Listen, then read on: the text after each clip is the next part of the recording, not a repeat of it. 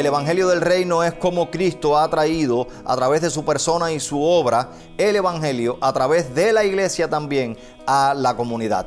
Entonces, también esto tiene un profundo impacto social. La misericordia da un buen testimonio de la iglesia y de esta manera esta crece. Así también aumenta la vida espiritual y la madurez de cada uno de los creyentes individualmente.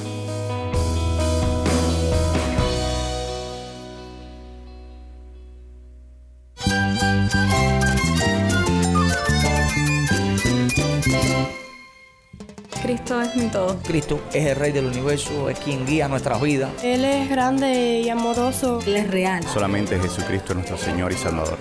Es mi guía quien me fortalece. En Cristo Jesús hay esperanza, hay paz. Y nuestro Dios es un Dios de rescate. Estás escuchando a El Faro de Redención. Cristo desde toda la Biblia para toda Cuba y para todo el mundo.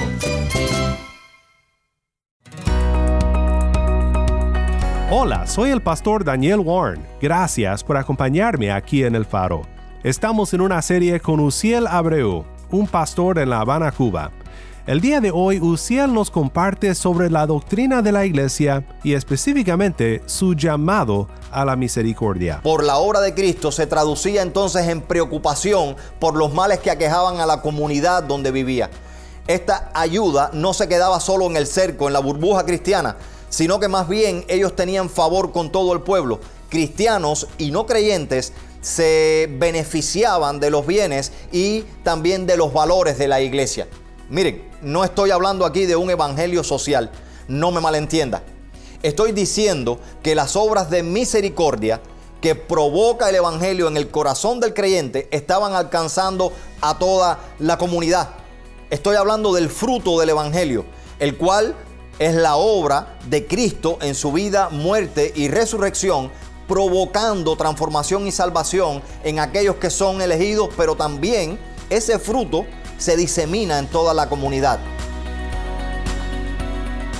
Quédate conmigo para oír más de Pastor Uciel sobre el ministerio de misericordia.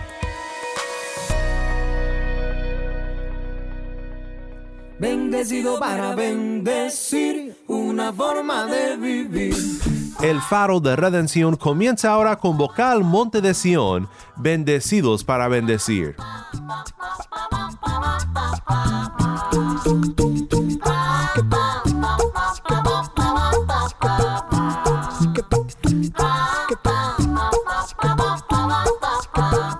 Bendecido para bendecir, una forma de vivir.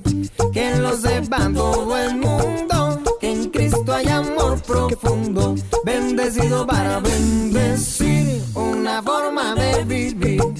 Que lo sepa todo el mundo, que en Cristo hay amor profundo. No hay riqueza material que iguale la bendición del que tiene la gran dicha de conocer al Señor. Busca a Cristo y en su amor encontrarás el perdón. Sin Él es nada la vida, solo en Él hay salvación. Bendecido para bendecir, una forma de vivir. Que lo sepa todo el mundo, que en Cristo hay amor profundo. Bendecido para bendecir, una forma de vivir. Que lo sepa todo el mundo, Bendecido para bendecir. Bendecido para bendecir. Oye mi hermano, qué bueno es poder cantar bendecido. Pero más bonito es darle la mano a tu amigo. Oye, bendecido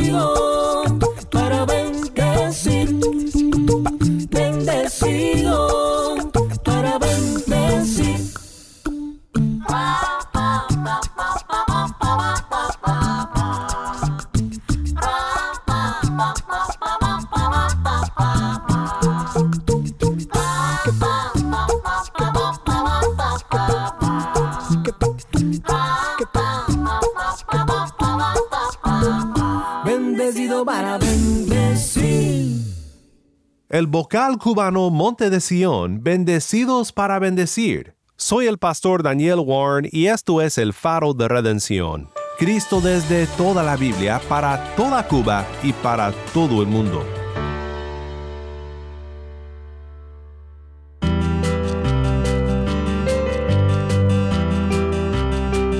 Buenos días hermanos, es un placer estar reunidos de nuevo, aunque virtualmente, para gozarnos en la palabra del Señor.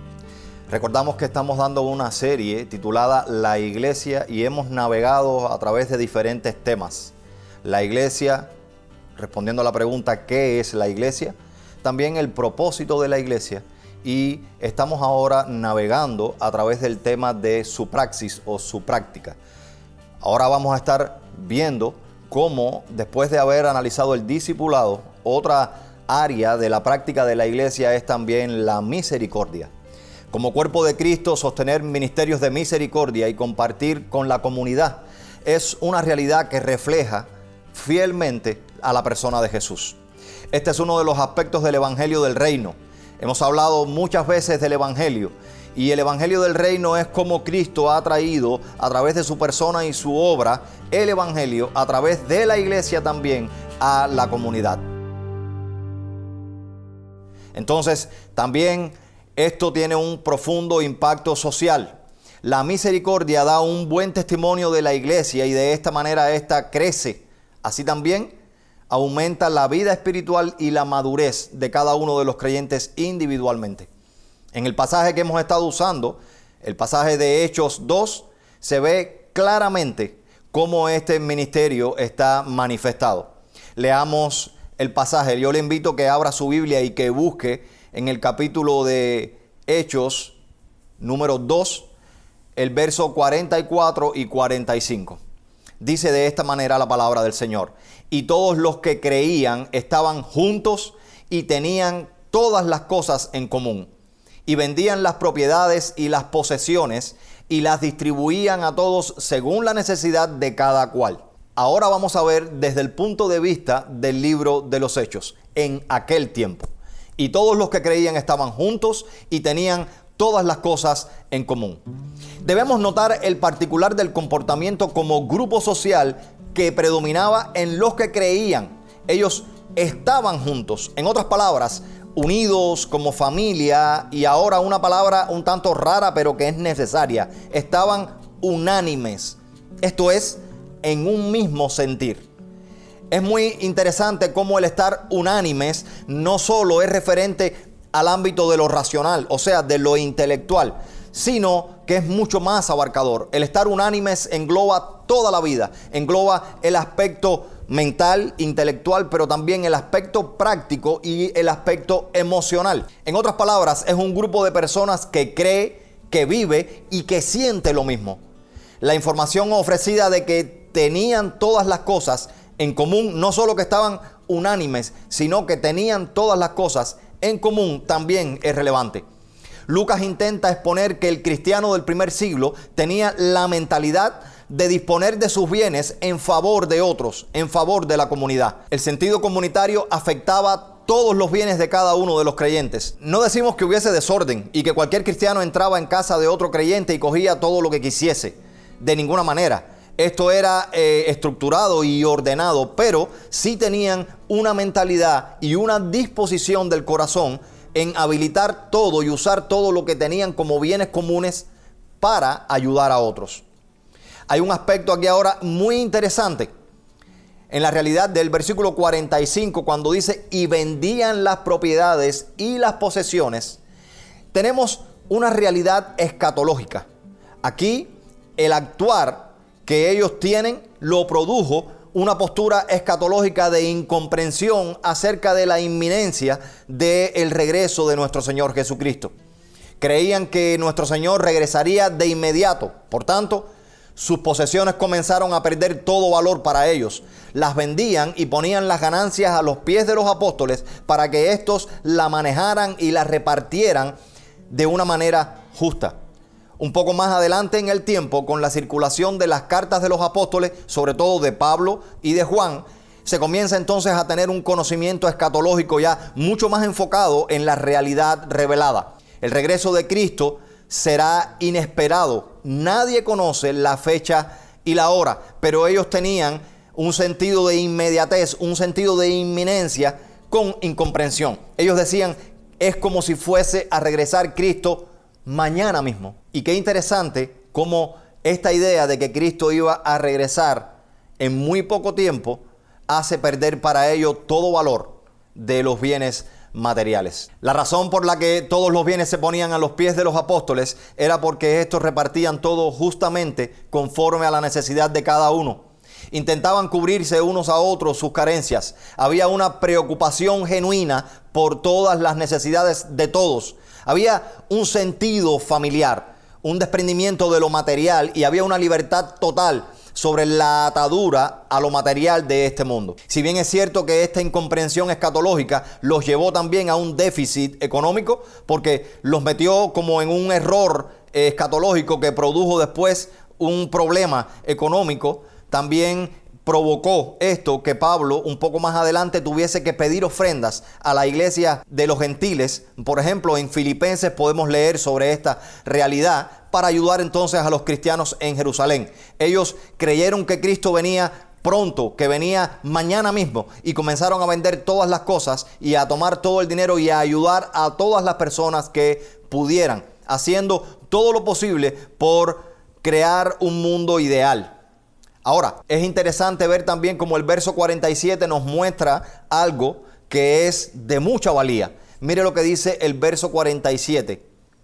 Y teniendo gracia hacia todo el pueblo. Esto es vital en la misericordia a través de la iglesia. Estos creyentes no solo se ocupaban de los cristianos. Otras traducciones lo describen como y tenían favor con todo el pueblo. Esta traducción es la de la Reina Valera del 60. La misericordia que entendían haber alcanzado por la obra de Cristo se traducía entonces en preocupación por los males que aquejaban a la comunidad donde vivía. Esta ayuda no se quedaba solo en el cerco, en la burbuja cristiana, sino que más bien ellos tenían favor con todo el pueblo. Cristianos y no creyentes se beneficiaban de los bienes y también de los valores de la iglesia. Miren, no estoy hablando aquí de un evangelio social, no me malentienda. Estoy diciendo que las obras de misericordia que provoca el evangelio en el corazón del creyente estaban alcanzando a toda la comunidad. Estoy hablando del fruto del evangelio, el cual es la obra de Cristo en su vida, muerte y resurrección, provocando transformación y salvación en aquellos que son elegidos, pero también ese fruto se disemina en toda la comunidad. Ahora, esto debe llevarnos a cuestionar nuestra comprensión del Evangelio y poner en el lente los frutos que tenemos como testimonio de vida. Una pregunta para hoy sería, ¿pudiera llevarnos la escatología a cuestionar la postura de misericordia de aquellos hermanos? ¿O acaso nos invita a mirar también de manera crítica la nuestra? Con respecto a la misericordia estoy diciendo, por ello, quiero que ahora naveguemos un poco en la contemporaneidad. Me encantaría entonces ahora poder ver a través de, otro texto, a través de otro lente del Nuevo Testamento, este sentido de la misericordia en la iglesia hoy. Por favor, acompáñeme al libro de Lucas en el capítulo 12. Y quiero leer, es un texto un poco extenso, pero quiero leer porque prácticamente solo leyendo este texto ya se entiende lo que vamos a estar conversando. A partir del verso 13 dice de esta manera Lucas 12. Le dijo uno de la multitud, hablando con Jesús, Maestro, di a mi hermano que parta conmigo la herencia. Él le dijo, hombre, ¿quién me ha puesto como juez o partidor entre vosotros? Y les dijo, mirad y guardaos de toda avaricia porque aunque alguno tenga más que suficiente, su vida no depende de los bienes que posee. Y le refirió una parábola diciendo, ponga asunto ahora en la parábola que vamos a leer. La tierra de cierto hombre rico produjo buenas cosechas, y él razonaba dentro de sí diciendo, ¿qué haré? Porque no tengo dónde más guardar mis frutos. Y dijo, esto haré, derribaré mis graneros y los edificaré más grandes y allí almacenaré todos mis granos y mis bienes. Y entonces diré a mi alma, Alma, tienes muchos bienes almacenados para muchos años. Reposa, come, bebe, diviértete. Pero le dijo Dios, insensato, esta noche tu alma te será demandada y lo que has prevenido, ¿para quién será? Así es el que atesora para sí y no es rico para con Dios, dice Jesús. Y dijo entonces a los discípulos, por esto os digo, no os preocupéis por la vida, qué comeréis, ni por el cuerpo, qué vestiréis, porque la vida es más que la comida y el cuerpo más que el vestido. Considerad los cuervos, que ni siembran ni ciegan, los cuales no tienen despensa ni granero, y Dios los alimenta. ¿Cuánto más valéis vosotros que las aves? ¿Y quién de vosotros puede, afanándose, añadir un codo a su estatura? Pues si no podéis lo mínimo, ¿por qué os preocupáis por lo demás? Considerad los lirios, unas flores, como crecen, no trabajan ni hilan, y os digo, ni Salomón en toda su gloria se vistió como uno de ellos. Si Dios, entonces, viste así la hierba que hoy está en el campo y mañana es echada al horno, ¿cuánto más a vosotros, hombres de poca fe? Vosotros, pues, no busquéis qué comer o qué beber, ni os afanéis, porque la gente del mundo busca todas estas cosas, pero vuestro Padre sabe que necesitáis estas cosas. Escuche ahora la sentencia de Jesús. Antes bien, buscad su reino y estas cosas os serán añadidas. No temáis, manada pequeña, porque vuestro Padre se complació en daros el reino. Vended vuestras posesiones y dad limosna. Haceos bolsas que no envejecen, tesoro inagotable en los cielos, donde el ladrón no se acerca ni la polilla destruye. Porque donde está vuestro tesoro, allí también estará vuestro corazón. Hermanos, si el error escatológico de la iglesia del primer siglo fue creer en la inmediatez del regreso de Cristo, el nuestro hoy es exagerar su dilación. Mire, nosotros vemos y creemos que su venida está muy distante y no vivimos consecuentemente. Recordemos el pasaje que recién leímos ahora. Así somos en realidad. Nadie desea dejar este mundo. Si los cristianos de la iglesia primitiva dejaron todo porque creyeron que Cristo venía pronto, de inmediato, nosotros más bien nos aferramos a los tesoros de este mundo porque creemos que la segunda venida en realidad no sucederá en nuestra vida en esta tierra. Sé que este pasaje del Evangelio no habla de escatología, el que acabamos de leer en Lucas, pero sí de nuestra posición ante los bienes que poseemos, sean materiales o intangibles. Y podemos extraer principios que nos ayudan a ver mucho más claro la luz del Evangelio en el entramado de la Escritura. Mire, ¿qué ecos nos llegan del Evangelio desde ese momento hasta hoy? ¿Cuáles son los ecos del Evangelio? Podemos decir que la centralidad escatológica es y será la persona de Jesús. El Evangelio es el hecho que nos ayuda a entender y a ajustar todo lo hecho a la voluntad de Dios. Debemos ver que por lo inadecuado de nuestro razonamiento escatológico, nosotros tenemos hoy un error, al igual que lo tuvieron los cristianos del primer siglo. Si aquellos cristianos veían que Cristo regresaba pronto y asumieron además que podían compartir y vender todo lo que tenían y quedaron después a expensas de la ayuda de otras personas, nosotros hoy tenemos también el error de ver dilación en el regreso de Cristo. Por tanto, nos aferramos a los bienes materiales. Nosotros tenemos el Evangelio totalmente revelado y la Escritura como verdad de Dios. El Evangelio nos da una correcta postura escatológica que nos ayuda entonces a no sobredimensionar ningún patrón, a que la misericordia sea centrada y sea puramente evangélica. El texto que acabamos de leer nos ofrece estas pautas. Miren, analicen y reflexionen ahora en el regalo del Evangelio. Dice el 32, no temáis manada pequeña, porque vuestro Padre se complació en daros el reino.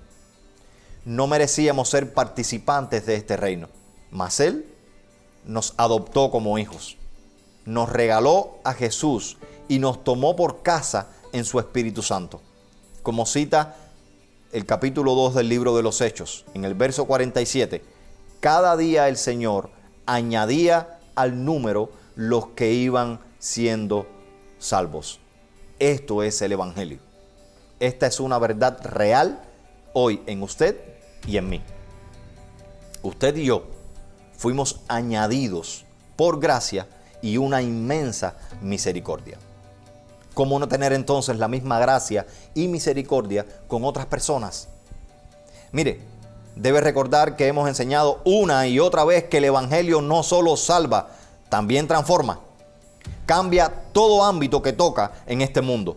Dios nos dio el reino, somos los embajadores de ese reino, nos toca como cristianos individualmente y como cuerpo de Cristo o iglesia local redimir el lugar en donde estemos. Miren los frutos del Evangelio. Mire el verso 30. Porque la gente del mundo, dice Jesús, busca todas estas cosas, los bienes materiales, y se aferra a ellos en idolatría. Dice, pero vuestro Padre sabe que necesitáis estas cosas. Y añade, antes bien, buscad su reino y estas cosas os serán añadidas. En otra versión dice, antes bien, buscad primero el reino de Dios y lo demás será por añadidura. Dios es una Trinidad providencial. Él no abandona a sus hijos a la suerte porque la suerte no existe. En este mundo, regido por su soberanía, Él tiene pleno control. Y mire, ni siquiera este sermón es casual. No es coincidencia que estemos hablando hoy de la práctica de la iglesia y de los ministerios de misericordia. Preguntémonos entonces por qué yo hoy estoy sentado en este lugar compartiendo con usted sobre los ministerios de misericordia. Justo hoy, en medio de una pandemia como la COVID, ¿por qué estamos hablando sobre la práctica de la iglesia y los ministerios de misericordia? Si Dios añade esas cosas que son necesarias, tangibles e intangibles, a nuestra vida, ¿qué entonces debe resultar como nuestro fruto? ¿Cuál debe ser nuestro fruto? En el 33 dice de esta manera, vended vuestras posesiones y dad limosna, haceos bolsas que no envejecen, tesoros inagotables en los cielos, donde el ladrón no se acerca ni la polilla destruye, porque donde está vuestro tesoro, allí también estará vuestro corazón. Hermanos, pongamos nuestro corazón en los desfavorecidos. Si hasta ahora no estabas involucrado en algún ministerio de misericordia, el gozo que genera poder ayudar a otros, poder servir a otros, para que seas un río desde donde fluye el Evangelio ricamente para el bienestar de otras personas y el tuyo propio, reflejando a Cristo en la comunidad. No quiero que malentienda. No te estoy diciendo que usted debe vender ahora su casa y todos los bienes que posee para ponerlos a los pies de los ancianos de la iglesia para ayudar a otras personas y que tú quedes desprovisto. Estábamos leyendo que debíamos buscar primero del reino de Dios, ayudar a otros, compartir, tener ministerios de misericordia y Dios pondrá por añadidura todo lo que es nuestra necesidad. Gracias a Dios porque ha provisto de una manera providencial todo lo que es necesario para nosotros poder ayudar a otros.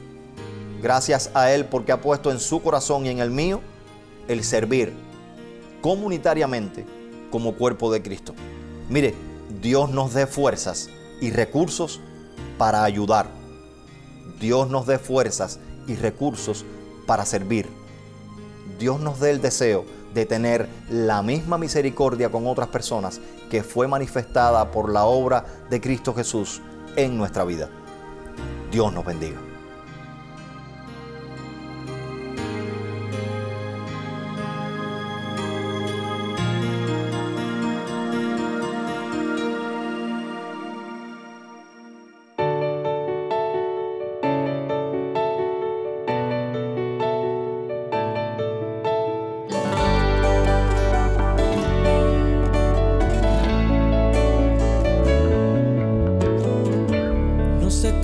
Expresar lo que hay en mi corazón. Porque tú has cambiado mi pasado interior.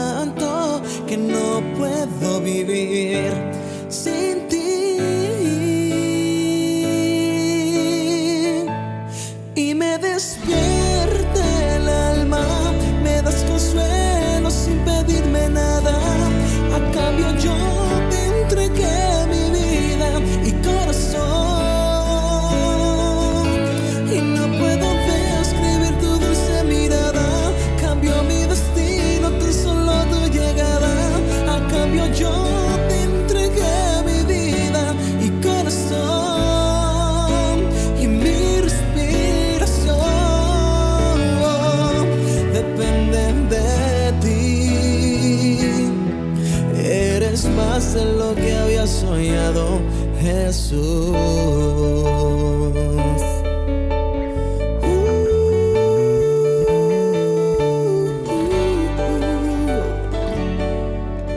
Me despierta el alma, canta Leovani Furones. Soy el pastor Daniel Warren y esto es el faro de redención.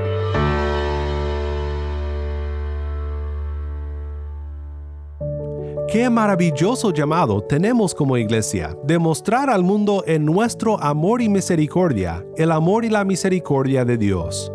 Muchas gracias, Pastor Uciel, por estar con nosotros durante este estudio tan importante.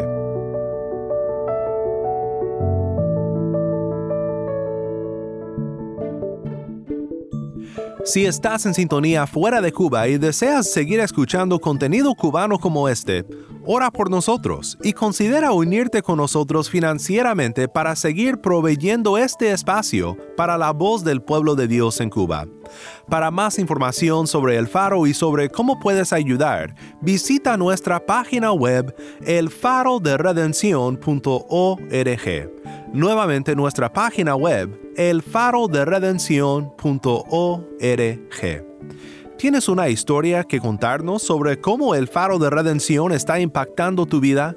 Mándanos un correo electrónico a ministerio arroba elfaroderedencion.org ministerio arroba elfaroderedencion.org o si te es más fácil puedes enviarnos un mensaje en WhatsApp. Nuestro número es 1-786-373-4880. Nuevamente nuestro número de WhatsApp 1-786-373-4880. Y no olvides buscar el perfil del Faro de Redención en Facebook, Instagram y Twitter, donde encontrarás diariamente más recursos para animarte en tu fe.